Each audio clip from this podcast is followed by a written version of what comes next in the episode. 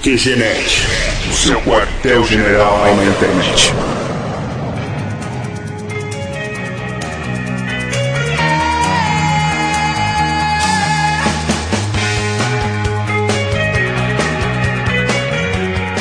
Mais um ano chegando ao final e o QG Podcast traz para você nessa edição 38 uma retrospectiva dos principais fatos do Brasil e no mundo em 2009. Eu sou o Marco e se você estiver ouvindo esse podcast após o dia 31, provavelmente eu ganhei 100 milhões na Mega Sena e estou a caminho do Havaí. Aqui é o Harnett. Eu também joguei na Mega Sena, mas se eu não ganhar, que pelo menos acabe 2009. Eu sou o Thiago Joker e eu sofro de perda de memória recente. Eu não vou falar quem eu sou, porque se você escuta o podcast há dois anos e não sabe quem eu sou ainda, não merece mais saber quem eu sou.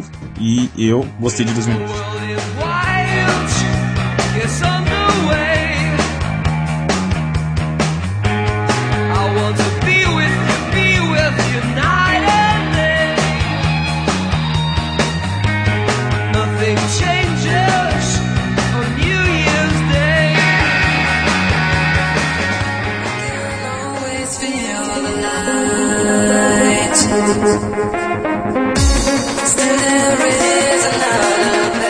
A edição anterior sobre sonhos teve um feedback bem baixo, com poucos e-mails e comentários, mas isso até era esperado depois de uma breve ausência nossa e com todo o período de festas, muita gente viajando, e até pelo prazo curto entre edição 37 e a 38. A gente não esperava muito retorno mesmo, mas essa edição não tem desculpa, hein, pessoal? Comentem e enviem e-mails. Pra não passar em branco e para começar logo a nossa retrospectiva que tá bem extensa, separamos só um e-mail e um comentário que vamos apresentar agora para vocês. Gabriel Ventura, 17 anos, Duque de Caxias, Rio de Janeiro. Não costumo mandar mensagens ou comentar em site algum. Sou um tanto quanto tímido para fazer esse tipo de coisa. Faço apenas quando tenho algo relevante a dizer. Que abismado com ouvir o último podcast, a possibilidade de fechar o QG. Me deixou até mesmo tanto quanto assustado. Em hipótese alguma posso deixar que façam isso. É um dos poucos podcasts atuais que eu tenho coragem de abordar temas polêmicos com seriedade e humor ao mesmo tempo. Talvez seja o único podcast a fazer algo assim. Eu entendo que haja dificuldades e problemas em organizar o tempo, mas creio que o blog não possa parar. Me coloco aqui à vossa disposição como escritor, programador, músico e disponha qualquer habilidade extra que possua e possa ser útil para salvar o QG. Faça um call for battle no site, tenho certeza que haverão outros como eu, dispostos a auxiliar o QG nesta má fase. Obrigado pela atenção desde já. Pô, obrigado, Gabriel, por se oferecer a nos ajudar. Pessoal que tiver vontade, tiver algum dom, quiser colaborar com o QG, mandem um e-mail para nós, assim, se apresentando, dizendo que faz bem. De repente a gente consegue encaixar vocês no QG ou fazer algum esquema de colaboração. Totalmente sem remuneração, mesmo a gente ficar rico um dia. Não, se a gente ficar rico algum dia, a gente Não, chama pro ah, churrasco, tá pelo bom, tá bom, tá bom, tá bom. De maminha, no máximo. É legal, é interessante essa mensagem do Gabriel, é importante ver o apoio, né, vindo do ouvinte. Isso é sempre interessante e é isso que dá força mesmo pra continuar gravando. E vai pra próxima mensagem Léo. Davi Balotin, 23 anos, Santo André SP. Que surpresa agradável. Chego eu na terça pela manhã, pregado de sono por ter ido dormir tarde, e quando abro o iTunes, pá! Que genético podcast. Agora eu fico pensando eu, uma pessoa chega pregado em casa ainda vai abrir o iTunes, parabéns, hein? Você é muito nerd. Aí vou continuar aqui. E voltaram com estilo. Rostinho feliz. Tema muito bom. Rostinho feliz que as mulheres geralmente fazem. Leve suas confissões no cast. Fala sério. Sou evangélico. Uh, sou evangélico, cara. Foi mal. Eu vou, vou retirar o rostinho que mulher faz então, tá? Sou evangélico a Bíblia fala a respeito de sonhos em Joel capítulo 2, versículo 28 e 29. Só pra constar, né? De novo, rostinho feminadinho, vai. Não, é, não chega a ser de mulher. E sendo líder religioso, você pode sim ser preso. Porque, convenhamos, temos muito pilantras sacaneando as massas por aí. Ele disse aí que tem muitos pilantras sacaneando, que o líder religioso pode ser preso. Realmente ele pode ser preso, só que ele tem direito a cela especial. É, tipo, nas nuvens, né? ali. Detalhes sobre Deja Vu. Deja Vu é uma banda de forró e canta uma música. Não, o Marco vai me bater se eu for fazendo isso. Detalhes sobre Deja Vu. Deja Vu não é a mesma coisa que sonho. Deja Vu é uma reação psicológica para tornar o local mais acolhedor. Geralmente, Deja Vu é diferente de sonho porque acontece quando se está acordado. E Deja Vu não se repete. Não se repete, déjà vu, não se reprime. hein? Agora pode aparecer que eu manjo dessa parada aí, bicho. Na verdade, eu apenas copio a Wikipédia como ninguém. Então, a próxima vez que você for fazer um comentário da Wikipédia, deixa o link, não, não comenta. Agora, Marco, quando ganhar na Mega Sena, não se esqueça dos amigos. tá na cara que o cara não conhece o Marco, né? O cara que escreveu essa frase. A gente pode ser amigo, né? Ah. Legal mesmo, seria se o Coringa ganhasse no Mega Sena para queimar todo o dinheiro. Não vejo uma coisa mais legal de acontecer: 100 milhões de notas queimadas. Mas fala sério, se eu ganhasse um grande montante de dinheiro, com toda certeza eu não gastaria nem 10%. Não, 10% você ia gastar se você é religioso. Pelo menos 10% você ia ter que dar, cara. Desculpa eu quebrar esse comentário. Eu investiria todo o resto em fontes variadas. Até porque uma Ferrari em São Paulo só anda em estrada. Imagina aquele carro baixo com os buracos. Não ia fazer. Vum! Ia fazer. Vum, blá, blá, blá. Eu tô lendo o que o cara escreveu aqui. Vum, blá, blá. A suspensão não ia durar nem uma semana. Cara, é uma Ferrari, não é um Elba. Detalhe, a trilha sonora continua muito boa. Hein? Como sempre, parabéns aí, galera. E Don't Stop Believing. Foi alguma piada que eu não entendi esse Don't Stop Believing? É que o podcast passado ele encerrou tocando essa música, então provavelmente ele tava escrevendo e ouvindo. Don't Stop Believing. Eu nem vou comentar nada sobre o e-mail porque o Léo já fez todos os comentários possíveis e imagináveis. Queria mandar um abraço para duas discípulas do Henrique Cristo, a Amaí, e em especial para Sinoé, que tem acompanhado de perto o nosso trabalho e vira e mexe e dá um retorno do que achou, tá comentando e até mostrando pro próprio Win. Um abraço para as duas. Um aviso importante é que a próxima edição é 39, vai ser um especial de aniversário. Então estão convocados ouvintes, amigos, parceiros a enviarem depoimentos e opiniões desses dois anos de trabalho e vale xingar, criticar, mas obviamente a gente vai colocar os elogios, né? Lembrando que o nosso e-mail de contato é Contato, Contato. Uhul, chupa. É, mensagens de voz também podem ser enviadas para voz.qgenet.com.br. Lembrando que vocês podem enviar seus trabalhos artísticos, vídeos, quadrinhos, desenhos, pinturas, fotos para talentos.qgenet.com.br para o QG Talentos e comentários em qgenet.com.br. Acompanhe o site. Isso aí.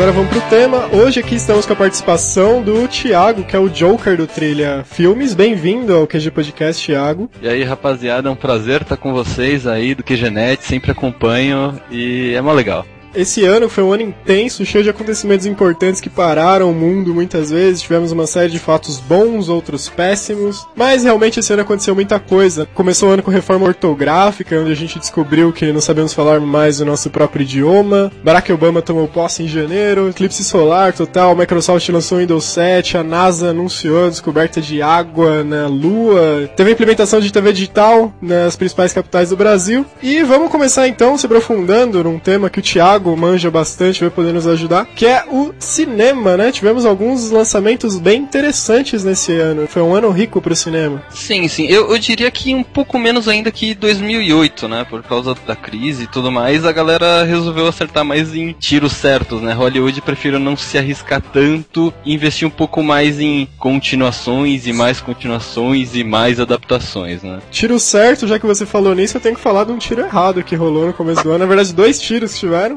Foi o Dragon Ball Evolution e o Street Fighter, a lenda de Chun-Li, hein? Dois clássicos. Nossa, desse teve ano. esse filme aí, Street Fighter? Teve. Nossa, nem sabia, mano. pra você ver. Caramba, velho. É pior que o do Van Damme, o, o filme? É pi- bem pior, cara.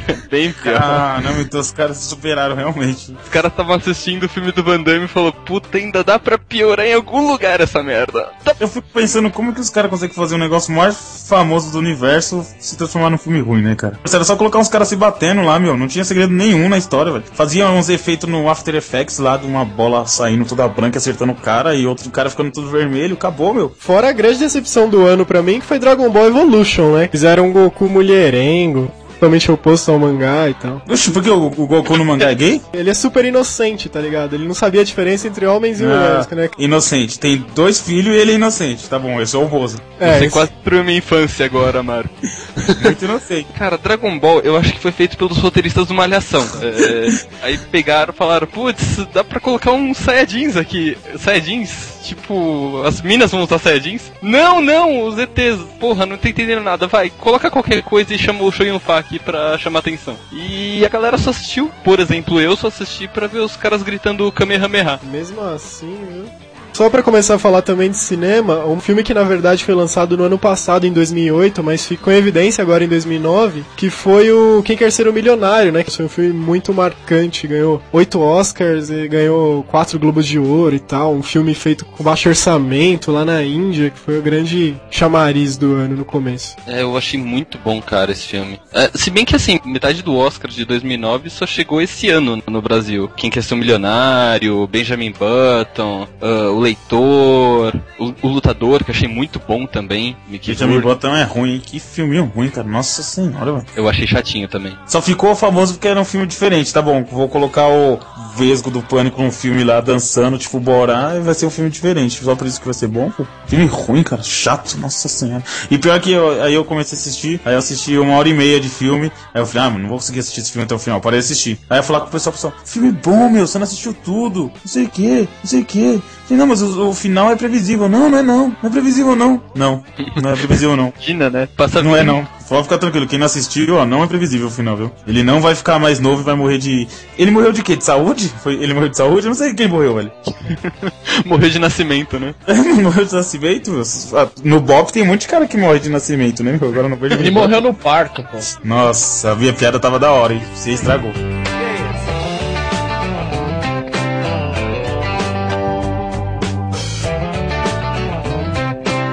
Esse ano também, como disse o Thiago Longo no começo, foi o ano das continuações e tem algumas importantes que tivemos aí, como Velozes e Furiosos 4, Harry Potter 6, Era do Gelo 3, Transformers 2, o Exterminador do Futuro 4, tão esperado, né, no futuro. Até o Se Eu Fosse Você 2, que foi o recorde de bilheteria no começo do ano também. Ó, muito, esse- muito melhor que Benjamin Button esse filme. Cara, eu gostei do Se Eu Fosse Você 2. É, também. muito melhor. Tem Engraçado. certinho, assim, americano, mas, cara, ficou divertido, cara. Só, só a cena do Tony Ramos se depilando já vale ingresso, né? E é, e é aqueles filmes que, assim, não precisa o cara ter dinheiro, o cara precisa ter dois bons atores, né, velho? E colocaram dois caras bons lá, já era. É o filme. Total. Filme nacional, a gente teve também o Besouro, que eu não consegui assistir. Alguém aí viu? Meu irmão assistiu e falou que é bom pra caramba. Eu não consegui assistir, não. Cara, é, é legalzinho, é legalzinho. É tipo, é como se depois do Tropa de Elite, quando eles tentaram provar que o Brasil conseguia fazer filme de, de tiroteio e tudo mais, Besouro fosse tentando provar que o Brasil conseguisse fazer filme de luta também. Tem umas coreografias bem legais, assim. Mas Cara, mas isso. como assim o Brasil fazer filme de tiroteio, provar que tropa de elite? O Brasil só faz filme de tiroteio faz anos, cara.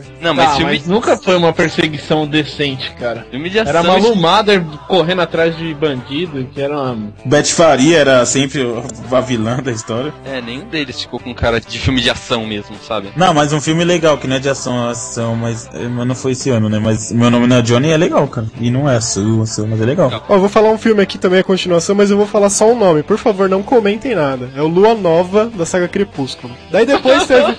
depois teve o Watchmen Cara, não, eu, também. tenho que- eu, fui, eu fui assistir o primeiro desses filmes, fui, fui obrigado a ir assistir o primeiro desse filme, e eu sei que do começo do filme até o final, o meu pensamento é, quando ele vai arrancar a cabeça dela? Quando ele vai arrancar a cabeça dela? Quando ele vai arrancar a cabeça dela? Ele não arranca a cabeça dela, velho. Não faz Eu nada. também torci para esse Tinha que avisar, parecido, assim. tinha que mata avisar, Ela, mata ela, mata ela, mata ela, mata Aí na hora que chega um monte de bicho lá no meio do campo, você fudeu, Agora vai. faz sangue. Não acontece nada. Não, simplesmente nada. Não acontece nada. Se, se, a- se a gente tá na rua jogando taco, vem uns caras desconhecidos, atrapalha nós a jogar taco, mano, nós arrebenta na bicuda, velho. Aí vem os caras lá no folgadão. Ah, para com isso, mano. Filme. Cara, a gente falou desse filme mais do que ele merece ser falado. Licença, viu? Daí depois teve o Watchmen também, que é um filme bem esperado, né? Isso eu gostei, cara. Gostei. Muita gente arrebentou o filme, falou muito mal, mas eu achei sensacional, cara. Eu assisti faz pouco tempo e ficou muito bom mesmo. Tivemos o X-Men Origins Wolverine, que foi algumas pessoas adoraram, outras odiaram. Eu particularmente achei interessante. Cara, eu não, eu não vi, mas um filme falando sobre Wolverine não pode ser chato, cara. É, cara, é, assim, a única coisa que eu achei meio bizarra foi algumas cenas de luta, né? O Blob lutando boxe com o Wolverine pra obter informações, assim, ele surge do nada no filme, assim. Mas, ah, achei é interessante, interessante. Tirando algumas cenas que eu achei bem merda, assim. X-Men é a mesma coisa de Street Fighter. O cara não precisava fazer muita coisa. Era pôr o Wolverine dando garrada em todo mundo e o filme ia ficar bom. Mas não. Ah, mas de origens ali tem pouco, viu, cara? Eu não, não gostei que eles fizeram com, com o Deadpool.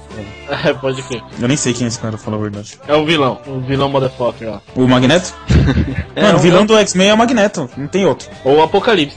Então, teve um filme que é uma produção meio independente, só que no Brasil foi lançado nos cinemas agora esse no fim do ano. E, cara, eu assisti faz uma semana mais ou menos e realmente ficou bom, cara. Aquele filme Atividade Paranormal. Vocês Puta, assistiram? todo mundo que foi assistir falou que ficou bom o filme, e eu não consegui assistir ainda, cara. Cara, eu não consegui acreditar que aquele filme custou 11 mil dólares, cara. Eu tô com medo de assistir sozinho. Fala pra não assistir sozinho, eu não vou não. Ô, Léo, tá com medinho do Chuck? É, tá com medinho? Mano, não, não vamos, não vamos, não vamos puxar esse assunto aqui?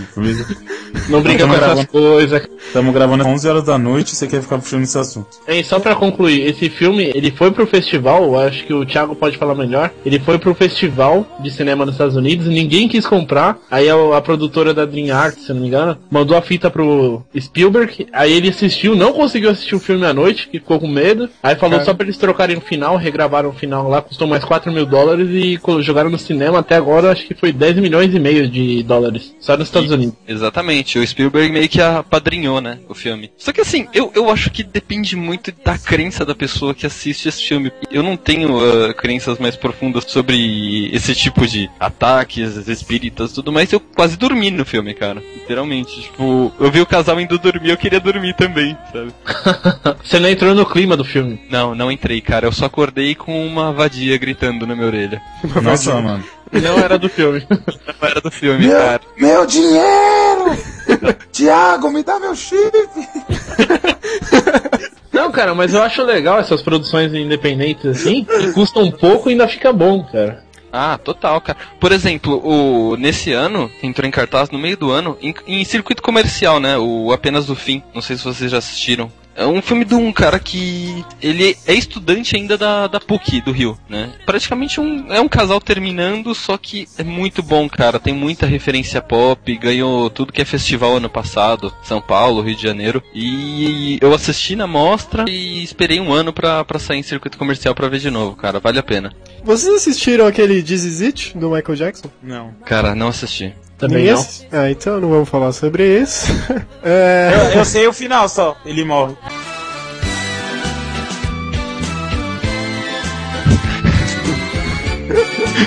Beleza, eu, filho da mãe. Daí... Daí a gente teve mais um filme interessante esse ano, que foi o Up, né? Desenho animado da Pixar, um excelente filme também. E os dois filmes do ano, na minha opinião. Primeiro, um filme que nós já profetizamos antes, nós já falamos bastante sobre o tema, que é o 2012, né? O filme de destruição lá do diretor do Um Dia Depois de Amanhã e do Independence Day, né? Todos vocês assistiram 2012? Eu não assisti, Sim. mas eu sei que o mundo acaba no final. Eu vou contar o final de todos os filmes aqui, cara. Bom, pra quem não assistiu ainda, o Léo não assistiu o filme, entenderam? né? E aí, Thiago, o que, que você achou 2012? Achei que, sei lá, você segura demais nos efeitos especiais, cara. Eu, eu, eu fui com expectativa lá em cima, né? Um filme que tem- pega muito pesado na- nos efeitos especiais, o enredo do filme não- geralmente não é muito bom, né, cara? É, tipo, eu via no trailer a cena do Cristo Redentor dando aquele mergulho lá e falei, puta, agora vai, cara. Aí, Batendo lá, palmas, né? É, Agora o Ernest vai entrar em contradição. Ele falou que filmes que pegam muito pesado em efeitos especiais não acaba sendo não muito bom. Você assistiu Avatar, meu filho? Ainda não, por isso que eu tô falando isso. Entendi. Fala pra ele, ô Thiago. é, cara. Mas tem que ser IMAX, velho. Tem que ser IMAX que, se for bem em cinema normal, perde, porra, 60, 70% da graça. Mas o James Cameron, ele caprichou, criou um mundo foda, assim, com tudo um ecossistema próprio. Os efeitos são de babá mesmo. Eu saí com o olho seco, eu saí drogado de lá, porque eu não conseguia piscar no cinema, né? Cara, é impressionante o realismo das coisas. É crível, sabe? Por duas horas e meia você entra naquele planeta, você entra naquela lua em Pandora, né? É foda, muito foda. Realmente. Filme do ano, concorda? Não.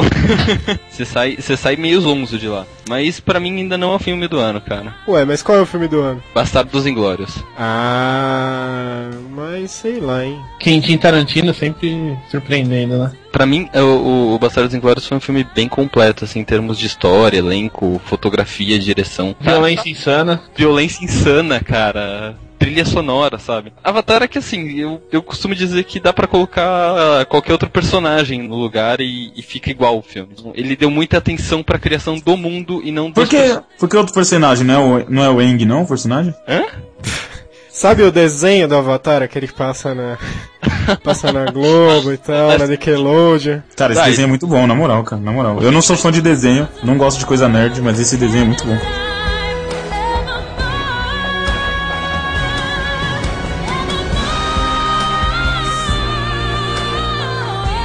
Bom, saindo um pouco dos bons momentos do cinema da sétima arte, a gente, inevitavelmente, fazendo uma retrospectiva, tem que falar também das coisas ruins que aconteceram nesse ano, né? E esse ano também foi um ano marcado por várias aqui, três grandes tragédias de avião. No começo do ano teve aquele Airbus A320 da Airways, que ele pousou no Rio Hudson, lembra? Em Nova York. Esse ninguém morreu tal, acho que ninguém nem se machucou. Porque o piloto foi. foi Mas aquela, mano. aquela imagem foi master, né? Tipo, o avião pousado em cima da água e todo mundo em cima da asa, né? Impressionante. Era um viral do Lost. Daí, um pouco depois, veio a tragédia do voo Air France 447, que ele desapareceu no, no Oceano Atlântico, indo pra... Tava indo pra França, né? Se não me engano. É, pra França. Era um A330, também da Airbus, e morreram 228 pessoas, sendo que algumas nem foram encontrados os corpos, a caixa preta não foi encontrada, um absurdo isso. Puta, a- acidente no mar é uma merda, né, cara? Cara, o acidente no mar é, ru- é ruim, ainda mais se você estiver no avião, cara. Porque até chegar no mar. É, porque se você estiver num barco, você não pega nada, né, velho? Não, fala isso pro pessoal que morreu lá no Titanic. É, e parece que o estrago que foi feito no ar ainda no avião já, já não dava a mínima possibilidade, né, de sobrevivência. É, num caso desse você tem que rezar, torcer pro pessoal ter morrido no ar ainda, né? Porque cair no mar vivo e ficar lá flutuando até te encontrarem no mar naquelas condições era seria uma situação incrivelmente angustiante. Dizem que você desmaia na queda. Não sei, né? Daí, um pouco depois, teve um voo da Iemenia, voo 626, também com 153 pessoas a bordo. Esse caiu no Oceano Índico, próximo a Comores, e esse foi impressionante que uma criança sobreviveu. Tipo, o mesmo caso, caiu o avião no meio do mar e tal. Daí parece que o avião se partiu no meio, uma coisa assim, e a criança conseguiu ficar boiando até chegar ao resgate. Isso foi um milagre, né? É. E pior que, é, pelo que ela falou, tipo, ela ouvia a voz de um monte de gente ainda, né? Então, tipo, uma parte de gente deve ter morrido afogado, sei lá. Essa é a ela. Essa é uma que vai pra terapia pro resto da vida, né? É, Nasceu de novo e com trauma. Daí depois teve um voo da Caspian Airlines 7908 também. 168 pessoas morreram. Esse caiu no solo, parece. Essas foram as grandes tragédias de avião que tiveram esse ano. E foi, pô, pra mim foi assustador que eu fui viajar de avião nas minhas férias, assim, nem estavam procurando a caixa preta do primeiro Airbus lá da Air France. Rico. Né, minha namorada teve acesso à passagem, é longa história. Rica.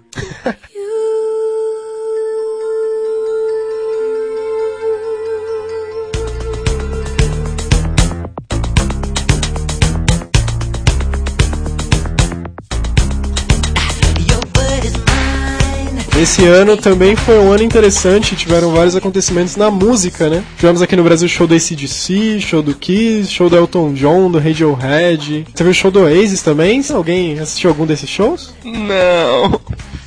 Pelo choro, Obrigado, faculdade. Léo, você foi a algum show de pagode esse ano? fui em dezenas. Entendi. Pagode é tão mais fácil, né? Não tem nenhum americano, estrangeiro que vem. é, não sei porque você acha ruim isso. É tão legal pagar 200 pau pra ver o cara a 100 metros de distância. E só as minas muito loucas. É muito melhor você pagar 10 e o cara te abraçar. Não, não é, Léo? Não, é muito melhor você pagar 10 conto ali. Olê, tô dançando, muito louco. Nossa, que cena, hein? Pô, e esse ano teve o show do Oasis e logo depois eles anunciaram o fim do Oasis, né? O Oasis já era. Vocês gostam de Oasis? Gosta, Thiago? Se eu tivesse no deserto, eu ia gostar. Nossa, foi muito boa, vai, vai falar que não foi muito boa. Tá, né? ah, sei lá, sempre achei meu Oasis meio enjoadinho, cara. Muito molhado, né, cara? É, pra mim foi tarde também, desculpa os fãs, mas. Eles são meio secos demais. Você pensa que tá vendo uma coisa, chega na hora que você tá vendo outra, é mais esquisito.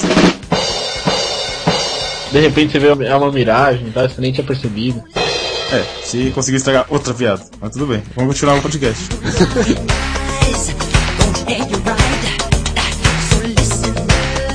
E por incrível que pareça, esse ano o grande momento da música, assim, que vai ficar marcado, vai marcar 2009 pro resto da história, que também é uma tragédia, que foi a morte do Michael Jackson, né? Meio que parou o mundo ali pra ver os acontecimentos depois da morte dele, depois o velório, o... Bom, o enterro ninguém viu, né? Mano, esse negócio da morte, do- da morte do Michael Jackson tem uma coisa que me deixou muito indignado. Do quê? Da morte do Michael Jackson, da morte do Michael Jackson, da morte do Michael Jackson, Eu não entendi o que ele falou. da morte do Michael Jackson. O Marco é dita pra isso. Primeira entrevista que eu fui ver assim, que o pai dele foi dar, tipo, o pai dele tá conversando, ah, meu filho morreu, era um bom filho, não sei o que, de repente ele, ah, tô lançando uma gravadora nova aí, não sei o que. Então, aproveitando que o assunto é música e tal, tô lançando a gravadora aí. É, olha, mano, como que pode, mano? Mas dizem que o pai do Michael Jackson, ele é o responsável pela aquela insanidade dele, né? Por maltratar O pai e ele, os né? tios, né? O pai e os irmãos, né? É, Sei os lá, ele tinha Michael tios. Jackson. E dizem que os irmãos também, também foram um pouco responsáveis por isso. Irmãos do Michael Jackson, né? Sim, sim. Nossa, pensou que era irmãos quem? Os pastores, cara? O Harnish acabou de falar que é os tios do Michael Jackson. Então, ele falou que. Os irmãos do pai ele- dele. Isso, os irmãos do pai. Eu vi ele numa entrevista falando que os tios dele pegavam muito no pé dele, por isso que ele fez um monte de operação plástica e tudo mais. Cara, não é os irmãos, não. Mas os irmãos dele é todo feio igual ele, mano. Como vai pegar no pé dele, velho? Faz pensar que os tios são diferentes, cara. Aí sem contar que ele, quando criança, era, era exposto a um- umas cenas meio desagradáveis, né? Ah, eu vi numa entrevista dessa. Como? É, os irmãos dele combinavam uns, uns bacanais básicos com, com umas grupos, umas tietes e obrigava ele a fingir que tava dormindo no mesmo quarto, sabe? Era uns negócios meio, meio pesado. O Michael Jackson tinha, tem toda essa polêmica dele ser pedófilo, das crianças. Acabou que não provaram nada, né? Mas vendo as entrevistas, vendo ele e tal, eu tenho a impressão que ele realmente era uma pessoa perturbada que achava que era criança, só isso. Ele tinha um raciocínio infantil ingênuo mesmo, não? Eu não consegui ver maldade nas entrevistas dele aqui, não dá pra ter certeza, né?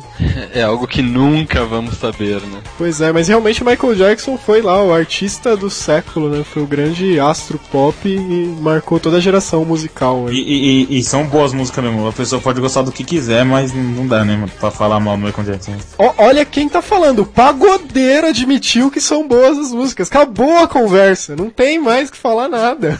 Passou no filtro mais pesado, assim. É o cara que não tem gosto musical nenhum admitiu. Ele tem uma agonia musical e passou.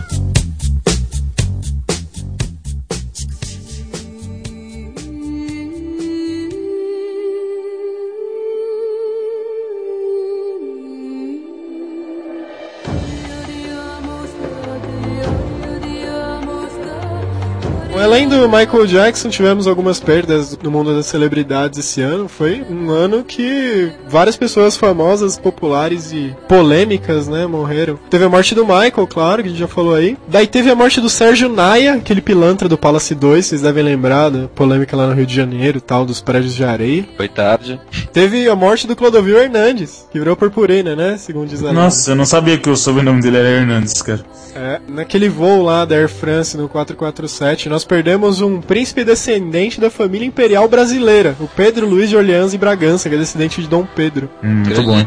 Bom, sem difamar a família real, mas não mudou em nada. Só era uma parada meio simbólica, né? É, falou independência ou morte, né, velho? Ficou com a segunda opção. Hoje você tá bom de piada, hein, Léo? Mais uma. Ha! E a piada com cunho histórico ainda, hein? Todo mundo. É, vai, tá vendo? Perdemos também o David Carradine, né, que do Kill Bill, daquela série antiga Kung Fu. É, Teve o John Hughes, que é o diretor do Curtindo a Vida Doidado. é o, cara, o cara fez muita coisa boa. Alfonso Caldeirão, que é um escritor famoso chileno. Um artista, o Patrick Swayze também, do Ghost, do Dirty Dancing, entre outros. Eu que era burro. É que ele foi, ele queria ir pro outro lado da vida. Hoje tá, é, tá sendo um combo, cara. Hoje tá complicado, a música da praça tocando do começo ao fim do podcast. Ah, para, foi uma boa piada aqui, música da É, é praça. sempre assim, galera. Isso é. Não, hoje ele tá empolgado com a sua presença, Thiago. Putz. Então, perdemos também a Mara Banzan, famosa atriz brasileira de grande talento, né? Teve o Herbert Richards, que é produtor musical, é diretor de dublagem, tudo, que é uma pessoa... Todo mundo deve lembrar daquele... Versão brasileira Herbert Richards. É, morreram duas pessoas que eram as pessoas mais conhecidas, mas ninguém sabia a cara. Ele e o. Lombardi. Ele e o Lombardi, né? As pessoas mais conhecidas do Brasil, ninguém nunca tinha visto a cara. Não tinha graça nenhuma ser conhecido. Eles eram tipo o Batman, tá? Mal conhecido, mas ninguém sabia quem era, não podia aproveitar. Pô, inclusive eu acho que o SBT já tem todas as combinações de frases e propagandas possíveis do Lombardi, né? Já mandaram gravar tudo pra confirmar pro resto da eternidade no SBT. É, anos e anos, né? Fazendo um banco de dados com, com todas as fonéticas possíveis. É. Um que já foi tarde, Bandido Nato, o Celso Pita. Ah, esse aí, como diria o outro que morreu esse ano, tá no colo do capeta. Verdade, Alborguete, né? Esse era bom. Fazer bem mais falta que o Celso Pita. É. Perdemos também a atriz Leila Lopes, aquela. Aquela. Aquela, Leila É, Lopes. uma A magrinha, professorinha. uma magrinha danada. E ela se matou, hein? Qualquer coisa. Falou que tava infeliz. É, Ela deixou uma carta, né? Deixou. Falando que tava cheia de trabalhar pra pagar contas. É E... importante você lembrar que era no artístico, sempre. Ah, é. Pronto, né? Outra, uma perda recente, agora de dezembro, né? A última perda que eu vou citar aqui é da Brittany Murphy, né? Aquela atriz americana Ué, também. e da Dercy Gonçalves, você não vai falar não? Não foi esse ano, filho. Não foi não? Não, foi no passado. Nossa, meu, faz tempo que ela morreu então. Quer dizer, faz, faz uns 30 anos que ela morreu, ela só foi enterrada no passado, né? Enterrada de pé, né? Não esquece. É, ninguém derruba essa véia fácil não, cara. Pois é. e uma perda que a gente não poderia esquecer, além da Brittany Murphy, nós perdemos esse ano o Lester, que até a gente mencionou isso no podcast passado, do mundo de Bikman, aquele rato. Como é que é o nome do ator, Thiago, você lembra? É, Mark Ritz. É, esse vai fazer uma falta por toda a eternidade. O rato falante do mundo de Bikman. O que, que você tem a dizer sobre isso, Léo? Tão criativo, né? Você falar um rato falante, né? Será que ele foi pego pelo Félix? Bom, essas foram as perdas de 2009 que vão fazer falta para algumas pessoas, para outras nem tanto, mas que marcaram o ano.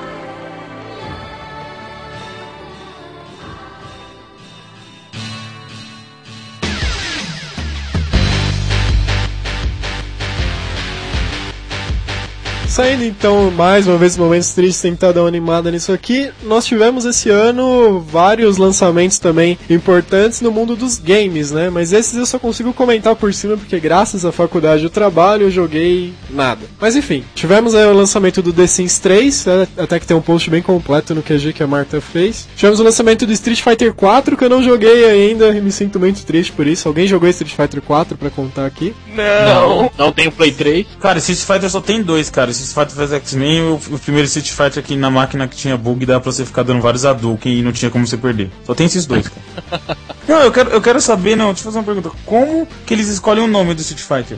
Porque Street Fighter 4, mano, tem uns 200 Street Fighter antes desse. Não, teve Street Fighter 2, ele tem todas as variações lá. Que É, é, que o nem o campeonato fran- francês, como é o mesmo time que ganha, ele só coloca estrela na camisa depois de, de 10 campeonatos. É que eles vão É preenchendo o buraco na história. Aí, por exemplo, ah, o que vem antes do Street Fighter 2 é Street Fighter Alpha, ou Zero. Aí o que vem depois, aí vai pra ordem Alpha. Ou quando é fora de cronologia, eles inventam um nome qualquer, tipo X Plus, Alpha, Motherfucker. Ou você vai incrementando o nome. Street Fighter 2, Street Fighter 2 Turbo, Super Street Fighter 2 Turbo. Tanto que vai sair uma dessas variações de Street Fighter 4 em 2010, né? Alguém lembra o nome? Street Fighter, acho que é Super Alpha. Street Fighter 4. Super Street Fighter 4 aí. Vai aumentar 4 personagens. Vão ser 8. 8 personagens?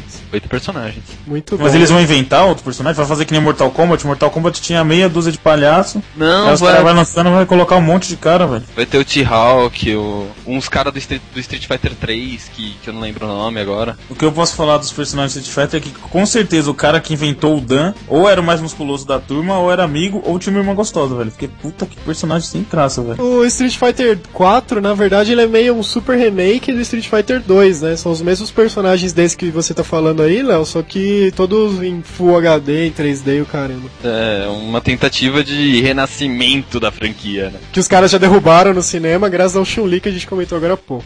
É, agora é torcer pra fazer no Street Fighter 4 no cinema, né? Ah, difícil. É, não rola. Outro lançamento importante que tivemos esse ano, foi bastante esperado e bastante anunciado, foi o Beatles Rock Band, né? Que saiu. Que é basicamente um rock band, só que com músicas e avatares do Beatles. Da hora essa descrição aí. Saiu o Beatles Rock Band, que basicamente é um rock band, só que com os Beatles. Mas é, basicamente é isso. Ah, e tem Arkham Asylum também, né? O Batman. Ah, sim, realmente esse jogo também fez um rebuliço enorme na internet. Não posso falava nisso quando ele saiu. Sim, sim. Um outro jogo que eu até eu mesmo testei e fiz um post no QG que eu achei absurdo, que é um jogo de DS, que chama Scribblenauts, que é um jogo basicamente que até tem suporte a português, que você tem lá um mapinha feio pra caramba os gráficos 2D, eu até mostrei pro Léo, que o objetivo é chegar numa plataforma e chegar a alcançar uma estrela ou matar algum bichinho, fazer algum quebra-cabeça. Só que pra solucionar esse quebra-cabeça, a grande revolução do jogo é que você pode digitar uma palavra em português mesmo, e o que você digitar aparece. Então, por exemplo, tem uma estrela em cima de uma plataforma, você tem que chegar até ela, você pode escrever escada, ou então você pode escrever foguete e subir com um foguete ou com um caça, tá ligado? Ou com um avião atrás da estrela. Pode fazer que nem o Mario Bros faz há 20 anos, que é dar um pulo e pegar. Ou isso. Mas é, chato, né, cara? Se você pode subir com caça, por que, que você vai querer pular? Até onde que vai esse dicionário de palavras? Porque isso pode ser meio perigoso em mãos erradas, né? Ah, tá lá no post, mas é alguma coisa em torno de 30 mil palavras, uma coisa assim. Tanto que tem palavras também como, tipo, você pode digitar Deus, você pode digitar nerd, você pode digitar Chuck Norris, que aparece o cara, tem uma série de coisas. Parece Chuck Norris, cara. Aparece, aparece. Por incrível que pareça, aparece. Apareceu o Lombardi. É, Dercy Gonçalves, né? Porra! Aí como ela, ela tá de pé já, né, mano? Só subir nela e já era. Desse ano também saiu Resident Evil 5, Pokémon Platinum, Gran Turismo 5 e o GTA 4 também foi super esperado e eu não joguei Uma nada. merda, hein? Uma merda. Chinatown Wars. Foi esse, Verdade. esse saiu. Esse foi o último que saiu. Chinatown Wars. Você não, não ficou sabendo? É tão ruim o jogo que ninguém ficou sabendo. Desculpa, Não, GTA 4? Tem o Chinatown Wars. O último que lançou foi o Chinatown. Não, Ah, teve deve- o GTA 4 também, né? Então, é o a GTA fala do 4 último que eu tenho no meu micro. Que é pra Não é, o que, não é o que é visão pra cima, não, né? 3. Não, é 3D. Então, lançaram um que a visão é por cima, igual aos antigos. Do tempo pra PSP. Foi o último que lançaram pro PSP. GTA 4 saiu para as principais plataformas, PlayStation 3, Não, o, China, o Chinatown Wars também. Saiu pra DS, saiu pra um monte de plataforma. DS e PSP, né? Os Os portáteis. É. Aí você tem as baitolices de tipo, entrar no carro, você não rouba ele, você tem que ficar arrombando ele. Aí a coisa que no GTA normal duraria 3 segundos, você fica um minuto pra roubar o carro. é mais realista, né? Não, realista, que você joga realista. Não, GTA pra 4 PC. você também tem que roubar, só que ele rouba em 3 segundos, como um ladrão profissional. É, o, o meu não, o meu não é um ladrão profissional. Colocaram um amador pra fazer o negócio. Tipo estagiário de ladrão de carro, né? É, é isso aí. Mandaram o Isso aí. estagiário roubar o carro. Pô, a máfia tá cada vez mais organizada, hein? Cara, quase- Ter jovem cidadão. Ainda mais porque o estagiário não tem vínculo empregatício, né? Não, mas agora o estagiário tem férias, cara. Então beleza. É, meu, é, mó, é, isso aí foi a revolução desse ano, que é a revolução maior. A mudança das leis de estágio. É. Agora o cara tem direito a qualquer coisa. Se você xingar ele, você ainda pode ser demitido, cara. Dá licença, viu? Pode Mas injuriar mais das pessoas.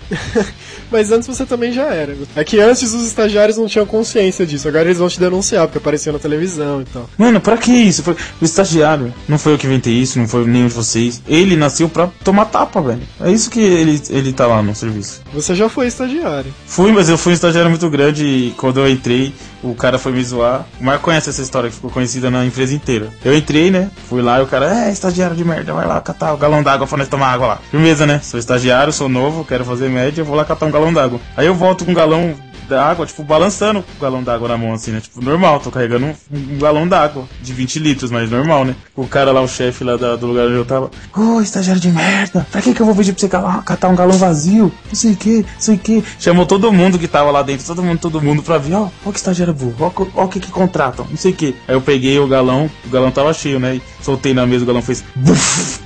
Aí todo mundo, ah! começou a lotar o maluco. E aí quando eu, foi assim, que lá na minha empresa é dividido em do- dois prédios, né? Eu tava nesse prédio que é o menorzinho, que fica na Paulista lá. Aí quando eu voltei pro, pra sede mesmo, pro prédio normal mesmo, já tava todo mundo sabendo dessa história e ninguém me zoou, tá ligado? Chegou impondo respeito já, né?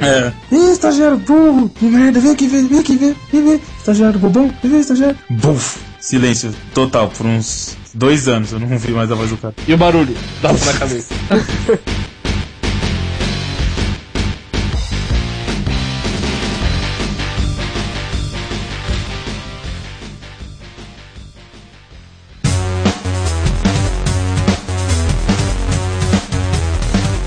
Bom, mudando de assunto já, porque realmente a gente tá sem propriedade pra falar de jogos esse ano que a gente não jogou nada. Vamos falar um pouco sobre as questões econômicas de 2009, né? Essa crise econômica desse ano. Léo, pode começar, por favor. É, não me afetou em nada, por que eu vou começar? Quero que se ferre. Quem se ferrou com isso? Foi a visão econômica do Léo. Na verdade, a crise mesmo rolou no ano passado. Esse ano a gente pegou mais o final dela, né? Daí, em abril, que o G20, os grandes países tentando resolver a questão, né? Que tava preocupando tanto as grandes empresas e os governos, eles anunciaram a injeção de um trilhão de dólares para um fundo monetário para conter a crise. Um trilhão de dólares. Ninguém Um sabia trilhão. que existia tanto dinheiro. Cara, eu li em algum lugar há um tempo atrás, até eu já comentei isso no podcast. Tem uns matemáticos, estudiosos, que dizem que com 80 bilhões, 80 milhões, você acaba com a fome no mundo, cara, se for bem aplicado, planejamento e tal. Eles deram um trilhão do nada, tiraram da manga um trilhão e deram pros, pras empresas, grandes empresas, pros governos e tal. Isso é um absurdo, absurdo, imenso. Literalmente baixou o Silvio Santos nos caras, né, meu? Daí tem dinheiro e vamos lá, né? Mais ou menos isso. Na, na verdade, baixou o Edir Macedo, né? Porque os caras estão saíram contratando qualquer coisa aí pelo dinheiro, né? Mas depois disso nem se falou muito sobre a, sobre a crise econômica, que logo em seguida veio também a gripe suína, né? Mas antes de falar da gripe suína, só um outro detalhe. Esse ano também, por conta da crise econômica, rolaram as grandes fusões entre mega empresas, né? Que tornaram outras gigantes aí do mundo corporativo. Começando pela Sadi, pela Perdigão, que se uniu, que iniciaram a Brasil Foods. Depois a Porsche anunciou a fusão com a Volkswagen. O Pão de Açúcar comprou as Casas Bahia. Também foi bem polêmico agora no começo de dezembro. A E Disney. são, são estados bem longe um do outro. Ai, Bahia, Pão de Açúcar. Hã? Eu entendi, mas eu não queria entender por um minuto. Tipo, eu gastei uma parte importante do meu cérebro à toa, cara. Uma outra compra importante que se falou só disso durante umas três semanas, um mês na internet e na televisão foi a compra da Marvel pela Disney, né? É muito importante. É, até agora na prática não mudou em muita coisa, né? Mas Só tem as sereias assassinas. vai ter o crossover, né? Wolverine contra Mickey Mouse. Não sei se é da hora dar um pau no Wolverine. Quem é mais rico, tio Patinhas ou Bruce Wayne? Bruce Wayne é da DC, hein? Olê! Ô, nerd que não é? manja disso, mano. Serve pra quê um nerd que não manja disso? Pergunta pro Marco todos os personagens da DC. Ele te fala em ordem alfabética, mano. E os coadjuvantes? E os pais de todos. Ele é tipo aquele cara do pânico lá, aquele tiozinho, a enciclopédia humana. Não, não chega tanto. Eu só sei dos personagens, dos pais não. Talvez alguns irmãos, irmãs. Mas então, como eu dizia, agora em dezembro rolou também a compra da Pantanal pela TAM, que se consolidou como a maior empresa de transporte aéreo do Brasil. Daí, bom, saindo da crise econômica, coisa assim, pra mim tem muito a ver uma coisa com a outra. Foi a questão da gripe suína, né, que nós até já comentamos em edições passadas sobre as teorias conspiratórias por trás disso, levantamento de dinheiro por conta da gripe e tal. É, conspiratório eu não sei, mas me ferrou na faculdade, porque adiou minhas aulas duas semanas eu fiz prova no Natal. Olha que beleza. O Marco não pode reclamar, porque ele foi pro Chile mais barato por causa dessa gripe aí, então fique feliz. É, pobre é assim, né, meu? A gente só consegue ir pra algum lugar se tem doença lá, tá ligado? É, foi com o Wes in the Hand, mas tudo bem. E depois ficou 10 dias em casa a mais ainda. Cara, É. só vou dizer uma coisa. Eu sou de Osasco. Imagina o pânico que causou essa merda aqui no começo, cara. Era, foi, foi complicado, viu? Uma das primeiras pessoas do, do Brasil que morreram foi, foi aqui, né? Aí era, dava uma tossidinha no ônibus, a galera pulava pela janela quase, né? Até de sacanagem, né? Não? É, o problema era Tô me sacanagem. sentindo meio mal e tal. É, Pelo amor de Deus. você queria sentar no ônibus, era só dar uma tossidinha, cara. E pior que agora no final do ano a gente tá vendo que tal foi declarada a pandemia, todo o terror, as ações das empresas de álcool em gel subiu vertiginosamente. Mas deu pra ver que não era nada demais, né? Morreram menos pessoas de gripe suína do que da gripe normal esse ano. E serviu mesmo pra, sei lá, alavancar a economia do mundo. Porque não foi motivo pra tanto pânico e tanto que esqueceram disso. Agora tá rolando aí as vacinas, mas ninguém dá bola. Acabou o assunto. Foi a cura da crise, né? É. Ah, entendeu? A doença cura, entendeu?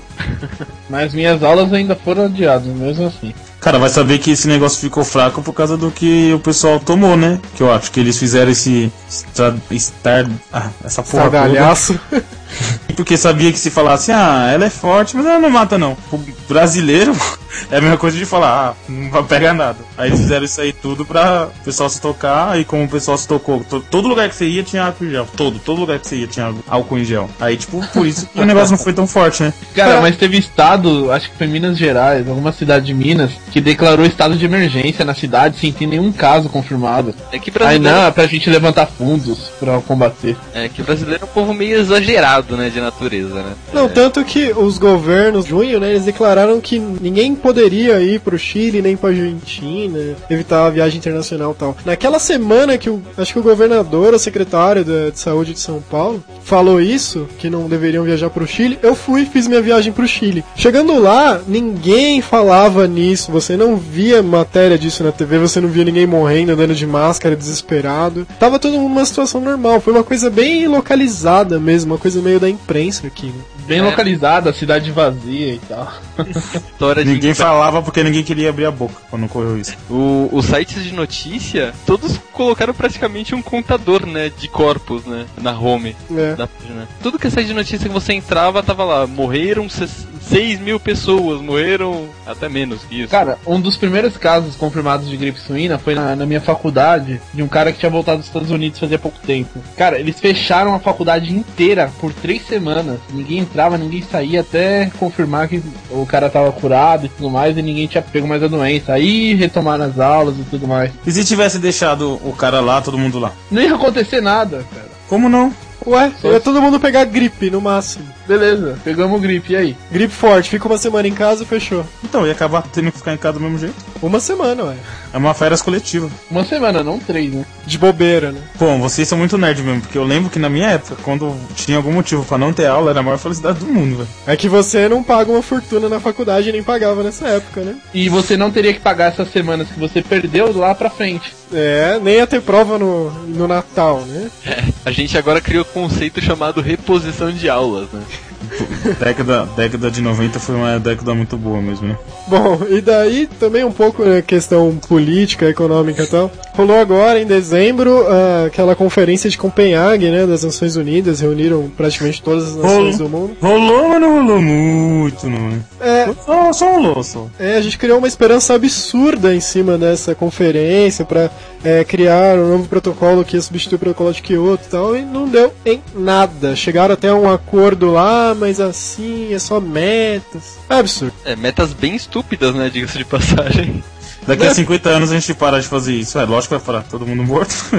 A previsão chinês- é que o petróleo acabe daqui a 45 anos, os caras querem acabar com a poluição daqui a 50. Os chineses e os americanos parece que se ofereceram para reduzir as emissões de gases poluentes em 50% nos próximos 50 anos. Cara, a gente não vive 50 anos nem a pau do jeito que tá. É, Já não é assim, não é assim também, velho. É, não tem criança aí que tá nascendo sem apêndice já, cara? Então, daqui a pouco É, vão não- nascer sem os dois pulmões. Vai, na- vai respirar pelo. Por branco. Isso aí. Isso vai todo mundo pra debaixo d'água. Vai todo mundo fazer fotossíntese, né? Aí, viu? Viu? Vocês são muito exagerados. Fechou, né? Evolução humana. Ué, É. mas as crianças vão nascer com isso aí, vão ter formas e a gente vai morrer, né? Ah, paciência. Você quer muito, você tá querendo demais. Que pessimismo é esse, né? Hum, Bom, na política também a gente teve rolou uma polêmica forte. O mundo parou e se voltou para a Coreia do Norte no começo do ano, né, devido aos testes de mísseis a longa distância, armas nucleares e o caramba que eles estavam fazendo do ditador maluco que joga War deles, né? E outra coisa que não deu em nada, né? Outra coisa que não deu em nada, a Coreia do Norte fez uma pressão, entraram na Copa, né? A Coreia do Norte tá na Copa. E ficou nisso. Outro caso forte que rolou também foi lá da crise política de Honduras, né? Caso forte é foda. Tipo, só vi os caras falando. Ah, não sei o que, não sei o que. E só. Tipo, ninguém morreu, não aconteceu nada. Ó, acho que até tiveram algumas mortes, mas enfim. Essa é a crise do ratinho, né? É, do ratinho. Porque tinha café no bully?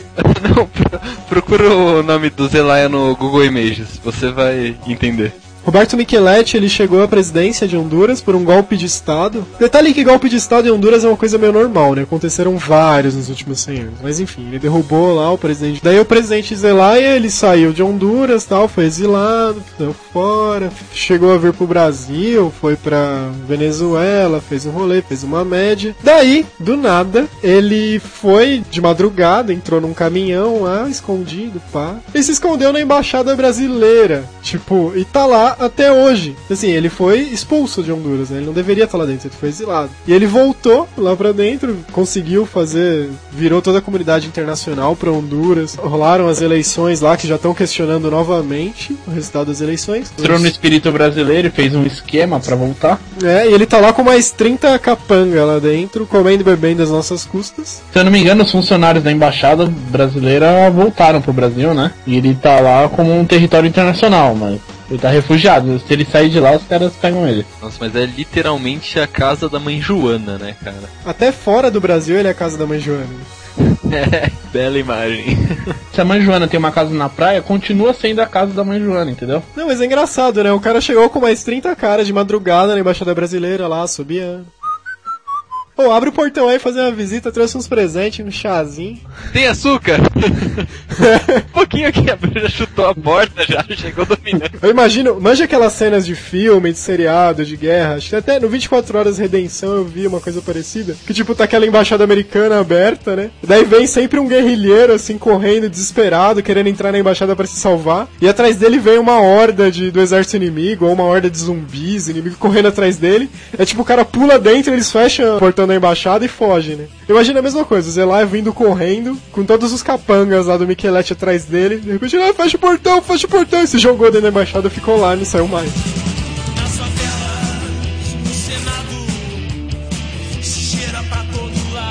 Esse ano também, além dessa palhaçada toda em Honduras, que vai durar até o começo de 2010 pelo menos, tivemos o Evo Morales, que ele foi reeleito presidente da Bolívia, o primeiro presidente da história que foi reeleito, nunca tinha acontecido isso. Esse ano também rolou uma polêmica forte em cima do Sarney, né? Vocês acompanharam? Dos atos secretos, né? Isso, os atos administrativos, lá foram 623 atos. Mas ele não sabe de nenhum, ele não tem conhecimento. Foram os. A mesa diretora que gerou esses atos secretos. É, daí até surgiu toda a campanha Fora Sarney, que no Twitter até ficou forte, né? Várias pessoas entraram nela, programas de TV e tudo mais. Foi uma pressão forte pra ele sair. E ele não saiu ainda, né?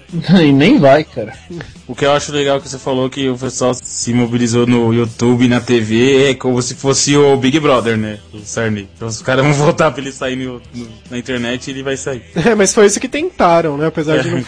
Funcionar. Agora eu pergunto, né? Quantos dos políticos que têm algum poder de decisão quanto a isso tem Twitter, né? Pois é. Quantos políticos que têm decisão sobre isso estão se importando com o Twitter, né? Também. E só pra constar, esses atos secretos tinha contratações de parentes do Sarney, né, padrinhados, protegidos por ele, que foram empregados lá por lobby, fora aumentos de salário, algumas outras questões que não foram divulgadas ao público. Foram decisões, né, que deveriam ser também retratadas ao público, e nada disso foi, foi tudo feito na miúda. Teve também aquele tonto do Sérgio Moraes, que eu não lembro se ele é um deputado, se ele é um senador, mas não importa quem ele seja. Ele disse que ele se lixava opinião pública, vocês lembram desse depoimento? Não, eu lembro desse depoimento e depois ele falando que ele não falou isso. Mas tá gravado, cara. Eu não sei como o cara consegue questionar uma coisa gravada. Os caras têm tanta cara de pau que já fato não é mais suficiente pra contestar os caras.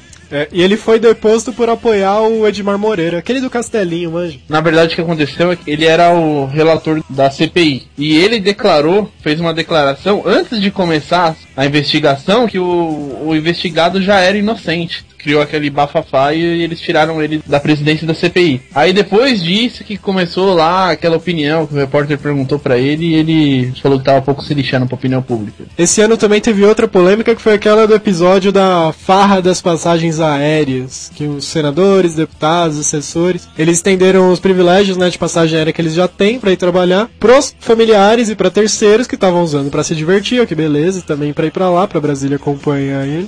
E daí, entre essa, teve aquele deputado federal, o Fábio Faria, do PMN, que ele pagou viagem pra ex-namorada dele, na época namorada, Adriane Galisteu. Poxa, vocês reclamam, eles são tão generosos, olha só, eles dão passagem pra família, eles são pessoas boas, né, de boa índole, poxa. Tá, vai. não- Eu não ligo de pagar imposto pra Adriano Galisteu viajar de avião. Tudo bem, isso passa. É, você tá pagando imposto pro deputado pegar ela lá em Brasília. Agora, eu- agora eu ligo, agora eu ligo. E a Adriane Galisteu é que a gente ficou sabendo, né? Vai saber as outras que não tiveram aí. É, essa era só a matriz, né? Vai saber as filiais. É, e várias. Tem as frutas do funk lá, entre outras tantas, mora ali no Rio de Janeiro. Teve um outro caso que tá rolando ainda, estão falando disso, que aconteceu há pouco tempo, foi o do mensalão do DEM, né? Descobriram mais um mensalão lá com. Agora Oh. todos os partidos foram contemplados com mensalão. É, aí, ó. Exatamente, esse foi do José Roberto de Arruda, no Partido dos Democratas. Eles estavam pagando propina para parlamentares à base deles, da aliada, né, do governo, na Câmara Legislativa. Pô, é impressionante esses caras fazem com o nosso dinheiro, né? É pela primeira vez na história, né? É, Gente, a, a cara de pau que eles conseguem fazer isso e ainda voltar pra lá depois. Ó, o ouvinte do QG Podcast que vota, lembra desses nomes, ó, José Roberto de Arruda, Fábio Faria, Edmar Moreira, Sérgio Moraes, Sarney. Sarney! Não votem nesses caras, pelo amor de Deus, é ano de eleição, votem conscientes. Cara, posso ser radical? Vou ser radical. Qual é a esperança que vocês têm do povo não votar nesses caras? O Maluf foi reeleito, o Collor foi reeleito, mano. Eu já perdi totalmente a esperança, cara. A gente tem que acreditar no pessoal, assim, da nossa idade mais jovem que escuta podcast, assim, extremamente diferente, né? Porque se for contar com o povo em geral, realmente. O É que- Collor Ah, foi cara, mas independente de ser reeleito ou não, por exemplo, você não joga um papel de bala no chão porque você sabe, aquele papel de bala que você jogar sozinho não vai fazer nada pra cidade. Mas se todo mundo fizer jogar o papel de, de bala no chão, a cidade se torna uma porcaria. Então, pelo menos faça a sua parte, né? Se não, se não adiantar, pelo menos fez sua parte. É, vamos cum- cumprir com a nossa consciência, pelo menos, né? Sei lá, se- e deitar sabendo que não ajudou um calhorda qualquer a, pagar um motel com dinheiro de imposto, pagar viagem pra mãe, pra tio, pra sobrinho, pra cunhado, enfim. É, isso é importante.